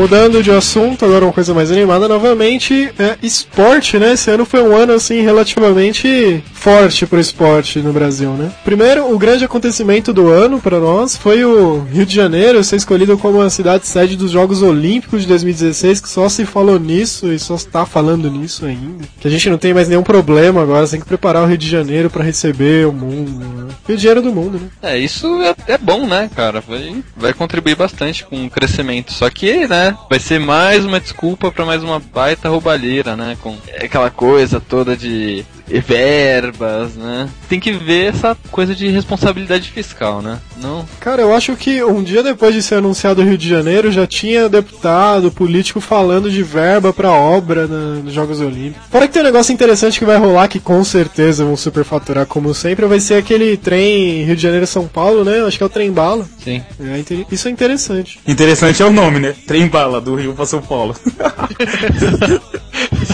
Pera aí, quem vai financiar isso aí, né?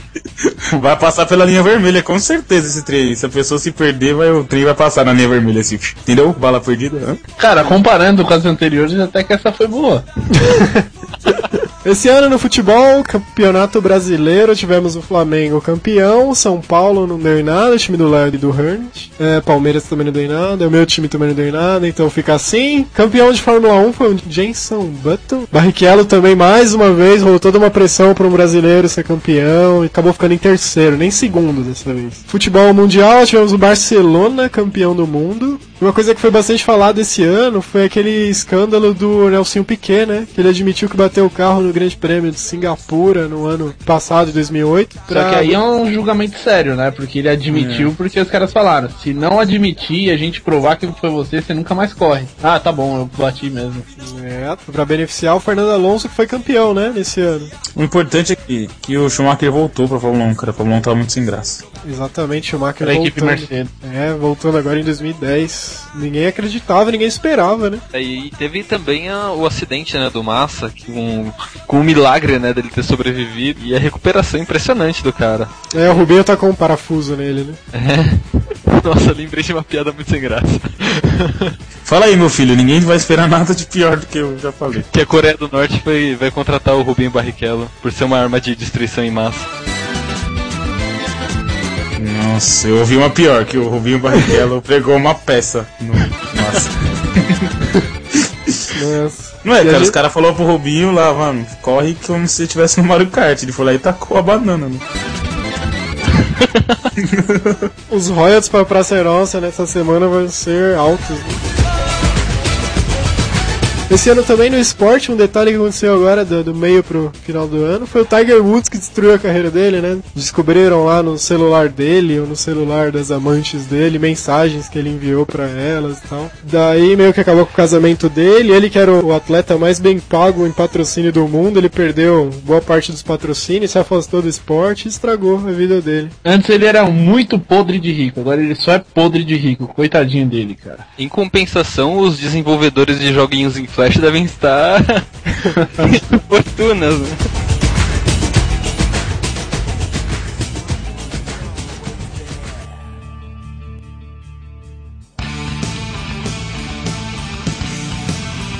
Esse ano, outro fato marcante que tivemos foi aquele blackout, né, de 10 de novembro, que atingiu 18 estados do Brasil e o Paraguai ainda ficou às escuras. Tudo por um curto-circuito lá né, em três linhas de transmissão de Itaipu, né? E onde vocês estavam nesse dia do apagão? Tava em Tava a casa. caminho pra casa. Eu lembro Léo? que apagou tudo, eu falei, é, o bairro do Léo aqui que tá dando problema, né? Tava numa avenida perto da casa dele e chegando em casa vi todos os faróis. Até da Marginal, que é a avenida grande aqui de São Paulo, tava tudo apagado. Eu falei, Ó, é, eu, eu, sendo- eu sei que muita gente vai querer me bater por causa disso, mas eu preciso falar que foi culpa minha o apagão. Eu deixei de ir no curso de inglês pra ir jogar sinuca. Foi eu pegar a primeira vez pra dar uma tacada.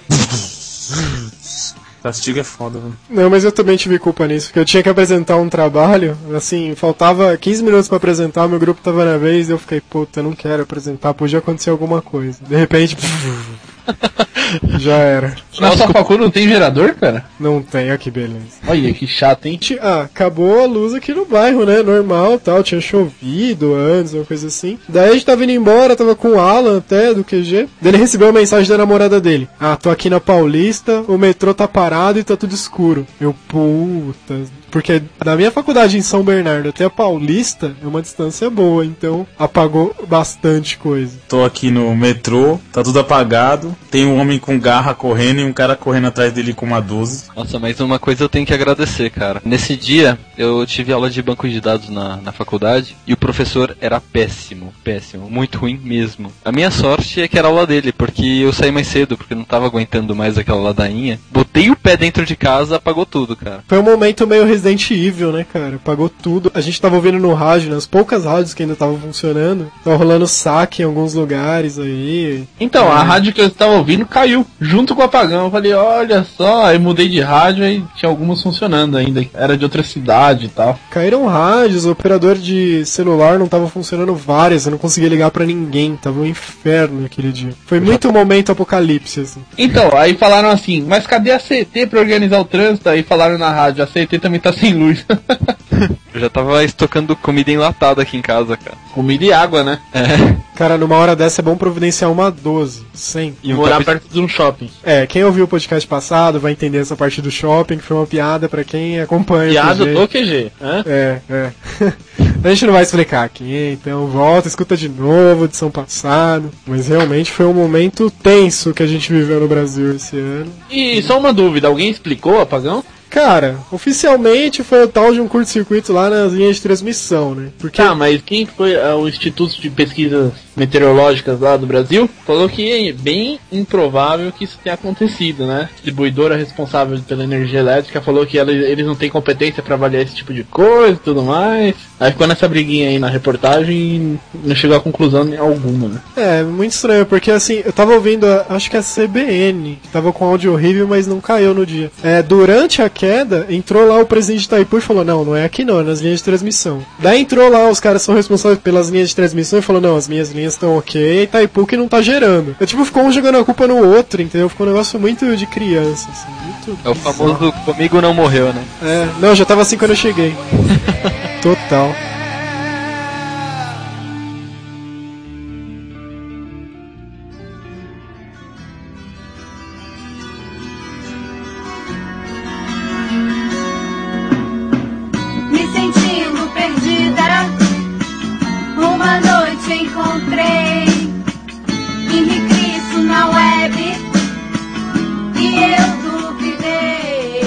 Indo rumo à reta final desse podcast de retrospectiva, falar um pouco de como foi o ano pro QGNet, né? A gente, esse ano, tivemos algumas gravações especiais, tivemos alguns eventos, como logo em janeiro a gente cobriu o Campus Party, rolou lá um duelo de paintball com o pessoal na época do Filecast, que agora é PirataCast, né? Que rolou, eles tomaram uma surra, teve videozinho, a gente teve também uma gravação de um podcast lá com o Carlinhos do Bedelbalde, que falou sobre a vida artística. Pela primeira vez na história dos podcasts, nós anunciamos uma vaga de emprego numa multinacional. Participação do Animecast também foi um ponto alto, que a gente tava para gravar com eles fazia tempo e participou lá o Caso e a Jess. Outro detalhe, né, que todo mundo comenta bastante, tá virando a nossa marca, foi a gravação da entrevista lá com o Henrique Cristo. Vocês lembram disso? Sensacional. Porra, como esquecer, né? o Divino. O pai. Edição 31 do QG Podcast que o Henrique concedeu a entrevista pra gente. Um amigo, Ô, né, Marcos, você deu, você deu parabéns pra ele? Parabéns pelo aniversário dele no Natal, né? É. Então, mandei, mas parece que ele tava rolando uma festinha, tá? Eu mandei pelas discípulas. dele. Ô, Henrique, eu queria te desejar muitos anos de vida, não, porque você já tem bastante anos de vida, né, cara? Pô, 2009 até que tá conservado, né? é, mano. 2009 com um corpinho de 1437.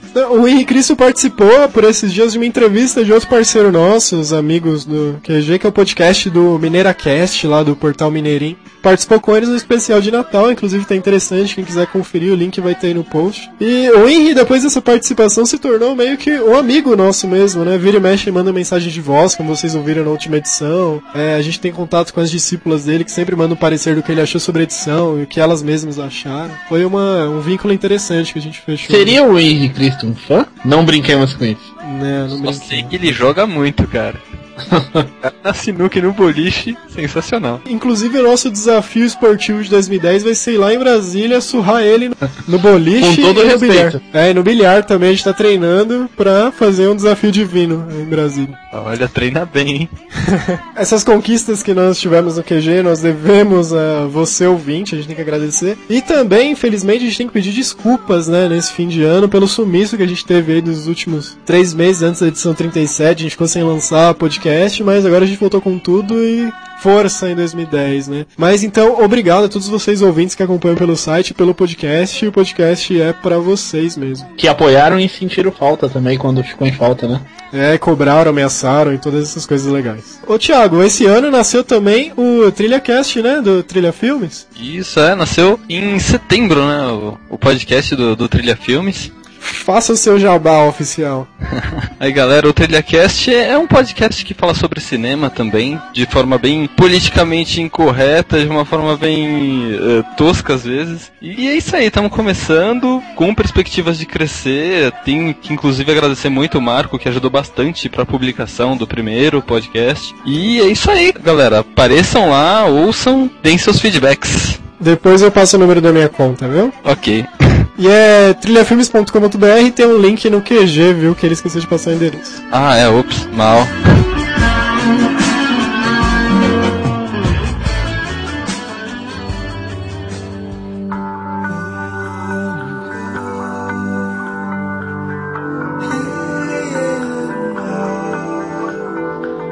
Antes da gente falar sobre as nossas expectativas para 2010, o que vai acontecer no Brasil, no mundo no cinema, acho interessante a gente fazer um, um overview de como foi o ano para cada um de nós, né? Até para os nossos ouvintes que acompanham a gente e acabam tendo como se fosse um contato pessoal com a gente mesmo, né? Por compartilhar experiências de vida, outras tantas besteiras que nós falamos aqui. Então, interessante vamos falar assim, como é que foi 2009 para cada um de nós? Ah, 2009 na minha vida foi muito bom. Eu dei uma afinada, fiquei uma gatinha. Agora no balanço de fim de ano, quantos quilos você perdeu no total? 15. Não era 15 na edição passada? Dezembro, mano, você vai fazer regime em dezembro, tá louco? É querer parar de assistir televisão não no final do Campeonato Brasileiro. Entendi.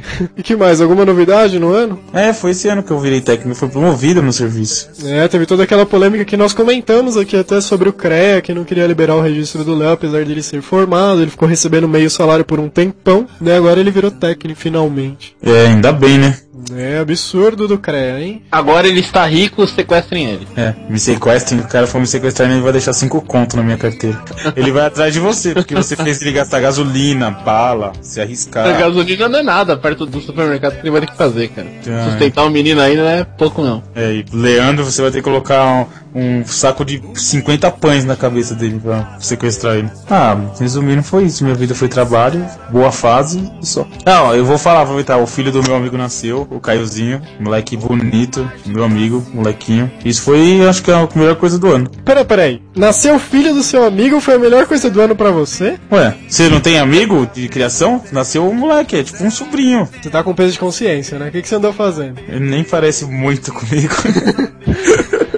Eu cheguei pra ele e assim, ei meu, seu filho nasceu, que legal, você tá feliz? Ele, tô, feliz pra caramba. Eu falei, imagina o pai. É, foi um ano de uma boa guinada, tanto na, na carreira, mudei de empresa, resolvi levar um pouquinho mais a sério a faculdade, tá, tá trazendo retorno isso. Basicamente isso. Bom, 2009 começou com TCC, já tendo prazos para entregar e tudo mais, mais as matérias normais do ciclo da faculdade. No meio do ano terminou o TCC e começaram outras matérias que pioraram muito mais por causa da gripe suína. Só que agora fechou todas as provas, meu último ano na faculdade, eu acho que acabou porque ainda falta sair uma nota. Olha só, muito obrigado, gripe suína. Tirando isso, no trabalho também fui efetivado, tava no trabalho temporário lá e agora fui efetivado e melhorou tudo, né? Mas mesmo assim, por causa da faculdade, tomara que esse ano termine logo e comece logo o próximo, que aí sim eu vou começar a aproveitar um pouco, participar mais do QG. Vamos ver se melhora, né? E agora é praticamente um engenheiro formado, né? Só falta uma nota, de 372 provas. E o CREA assinasse depois seu diploma. É, o CREA já tem o número, falta o CREA provisório agora. Caramba, Léo. O cara nem pegou a última nota e já tá com o CREA. Você ficou três anos pra pegar seu CREA. É, eu quero que o Cresce foda. Não fala assim do CREA. Não até, pegar, até ele pegar a carteirinha, né? É, até eu pegar o meu, depois. Tá bom, eu quero que o Cresce seguir. foda só um pouquinho. Pronto. Bom, então, pra mim, 2009 foi um ano até interessante, até uns meses atrás pro QG, né? Foi um ano bem intenso também. Eu acho que eu me decepcionei bastante com as pessoas, fui deixado na mão em algumas oportunidades em diversas áreas. Foi um ano que eu me frustrei absurdamente com o ensino. Eu tô frustrado e decepcionado ainda. Quem leu lá o meu top 10 sobre os problemas na faculdade, quem ouviu o podcast sobre ensino, tem uma noção do que eu tô falando. Foi um ano frustrante que eu desanimei total de faculdade. Até por conta disso, pela primeira vez na minha vida eu reprovei uma matéria, peguei uma DP e realmente o ensino me deixou muito chateado. Não, mas Bom, não por causa da DP, que fique claro, né? Porque a DP faz parte do- da vida acadêmica. Eu diria até que a DP é consequência de eu estar chateado. Que, tipo, A DP te deixou deprê. Não, nem foi isso. Esse semestre, até no semestre passado, o ano inteiro, eu desanimei muito do ensino. Achei que a qualidade muito fraca para um curso que é muito caro. Acho que a gente perde muito tempo indo pra faculdade, professor respeitando. Bom, é só ouvir o- aquele podcast sobre ensino lá, o 36, e ver o top 10 que vocês vão ter noção do que eu tô falando. Tá bem claro já lá, já falei bastante sobre isso. Mas eu me frustrei bastante com o ensino esse ano, não por causa da reprovação, mas pelo ensino em si. E esse ano, o momento bom que eu tive, né, que fez valer a pena, talvez até o ano, foi a questão da viagem que eu consegui fazer pro Chile, gastando todas as minhas economias até o máximo, minha namorada me ajudando com as passagens e tudo. Foi uma experiência única que eu tive, não, não teve preço, realmente inesquecível poder conhecer outro país, outra cultura, ver neve e tal. É, também tem um post sobre isso no QG, se alguém quiser conferir. E além disso, esse ano também, pela primeira vez na minha vida, eu fiz uma quadra na Mega Sena. Então eu tô rumo, como eu disse no começo do podcast, tô rumo a ganhar a Mega Sena acumulada de 100 milhões. Então, se não tiver mais QG em janeiro, não tiver mais edição, é porque eu fui pra Bahamas, depois de ganhar dos 100 milhões lá na Mega Sena. Só falta duas, né? É aí, ó.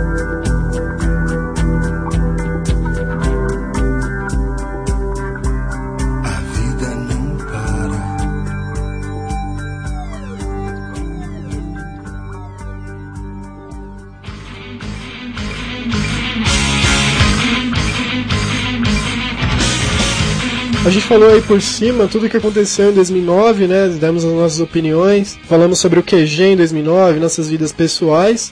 Agora vamos rapidamente só falar o que esperar de 2010, né? Esse ano que tá começando agora e vai surgir todo um novo desafio pra gente. O que, que vem pela frente? O que, que vocês têm em mente em 2010?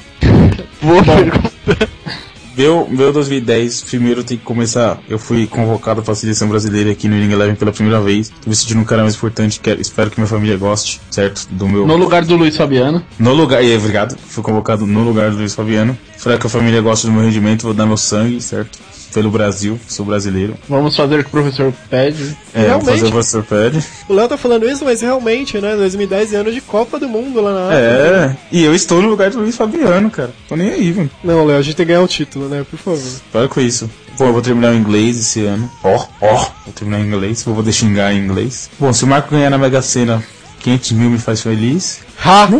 Minha boa fase continua. Desse fim de ano pra cá, continue 2010 até 2100, mais ou menos. Não precisa ser até 2100, não. Até 2080 eu já fico mais feliz. Saúde e paz, o resto a gente corre atrás. 2010 também vai ser um ano de eleições presidenciais, né? Como eu pude deixar isso fora da minha resenha, hein? Nossa. O- pela primeira vez na história das eleições brasileiras, nas eleições diretas, o Lula não vai participar das eleições. É a primeira vez que isso acontece, que ele não vai ser candidato. Isso é um fato histórico. E esse ano também espera-se que o mundo atinja a população de 7 bilhões de pessoas, chegar no número chave aí. Que, que pra quem não tem ideia de quantidade, isso é gente pra cara.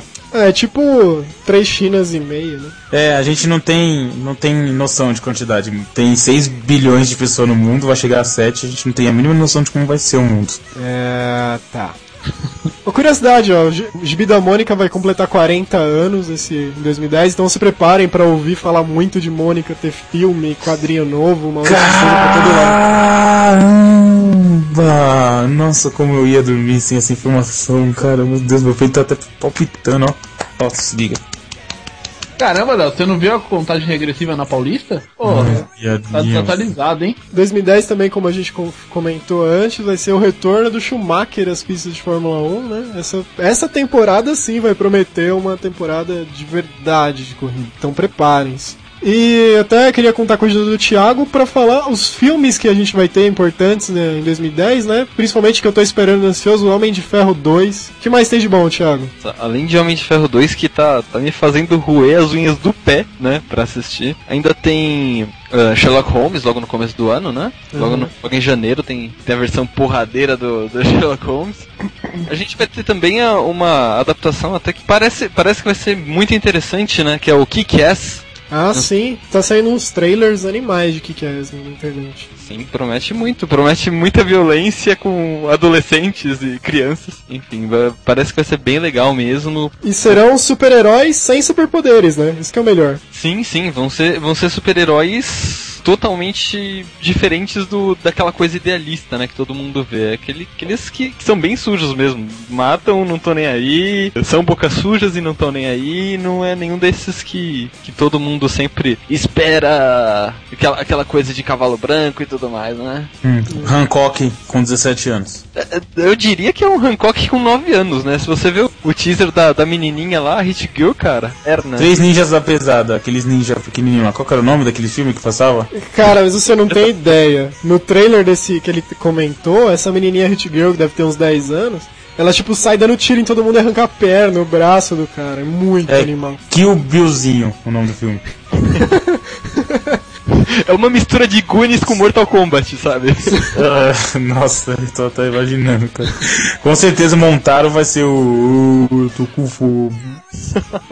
Tanto que tem um outro trailer que eu vi desse filme que é tipo, tem um super-herói em cima de um prédio, né, com a roupa de super-herói, fazendo uma pose e tal, todo mundo para pra ver ele. Daí ele pula do prédio e estica umas asas pra sair voando, né? Ele faz um mergulho rasante assim, vai e sai voando. De repente, tipo, ele não voa porque ele não tem poder nenhum, então ele se explode no chão.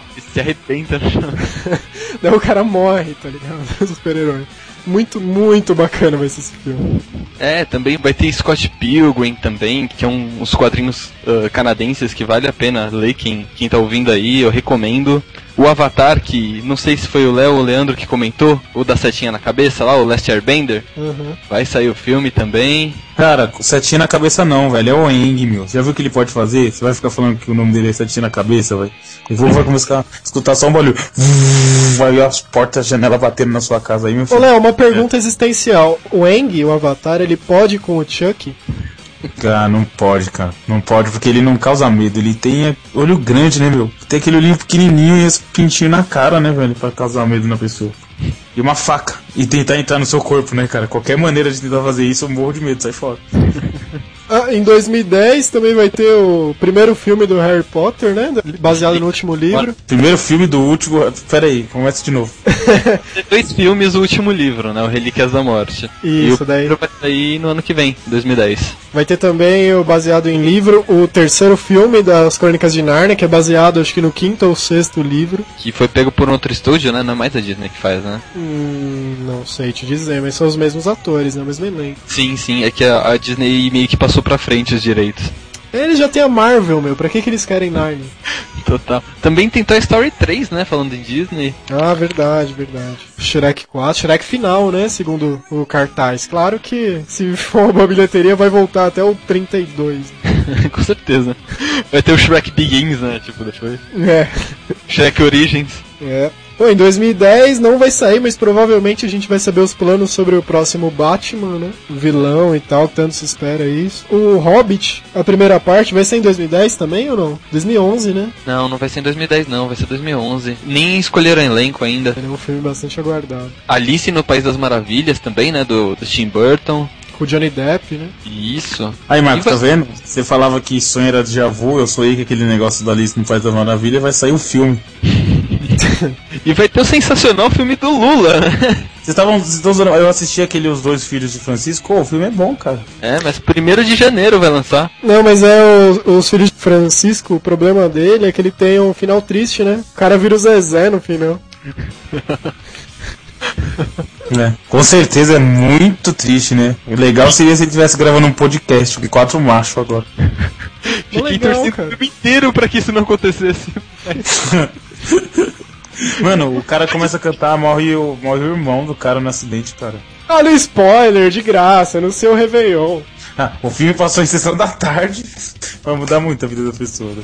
Agora imaginem o, o filme do Lula, né? É, a gente até comentou no, no TrilhaCast, no, no primeiro ou no segundo episódio, que o filme do Lula vai ter um momento meio Jogos Mortais, assim, que é quando ele perde o dedo, né? Que mancado. Pô, e se preparem, falando em política, que 2010 todas as coisas, todas as obras e tudo no Brasil vai funcionar tudo direitinho. Que ano de eleição, né? Então, tudo que tiver atrasado vai voltar a funcionar, as obras vão acabar, vão ter obras novas, vai ter político andando na rua, apertando sua mão, vai tudo funcionar bonito esse ano. Ou não vão funcionar, né? Porque vai ter Copa do Mundo também, vai estar todo mundo distraído. Ah, é, tem isso, né? Estratégico ter eleição pra presidente em ano de Copa, né, cara? E é depois do final da Copa, né? A É. eleição. O Brasil é campeão do mundo. Ei, vamos voltar errado. Não manja, é assim, ó. É, agora é voltar. Vota em qualquer um, a gente é campeão. É, todo mundo se abraça, bebe cerveja e acabou. Ah, mas tem aquela também, se perdeu já era, né? Vai ganhar a oposição. Aí o Dunga vai voltar pro Sete Anões. É, e se o Brasil perder nas eleições vai ser vota em qualquer corno, né? Tudo igual. Ué, mas realmente, tem algum corno menos corno ali? Volta, volta no que tiver menos dedo, que aí ele rouba menos e já era. Deu certo oito anos, né, cara? Apesar que, cara, fazendo uma análise assim mais simplista do governo do Lula, o Brasil até andou pra frente, a economia até funcionou mais ou menos nos últimos anos. A gente quase não sentiu crise e tudo mais. É, Até que uma- não foi um governo mal, não. Tirando, claro, as questões do roubo e tal, mas isso aí já é default, né? É, é brinde, né? Enfim, chegando ao final do último QG Podcast de 2009. Provavelmente você já vai estar ouvindo ele em 2010, mas enfim, faz de conta que é dia 31 ainda. E até a próxima edição. É, não esqueçam de escrever para nós, o feedback é muito importante, através do contato arroba qgenet.com.br. A próxima edição é edição de aniversário, também importante. Se ela sair um dia, mandem depoimentos tal, pra gente. Queria agradecer a presença do Thiago, em nome do Trilha Filmes mais uma vez, aqui nosso parceiraço. Opa, estamos aí. Eu que agradeço a- o convite. É um- uma honra, né? Estar aqui no, no podcast do QGNet. Valeu, Thiago. E um feliz 2010 pra todo mundo. Até a próxima edição do QG Podcast.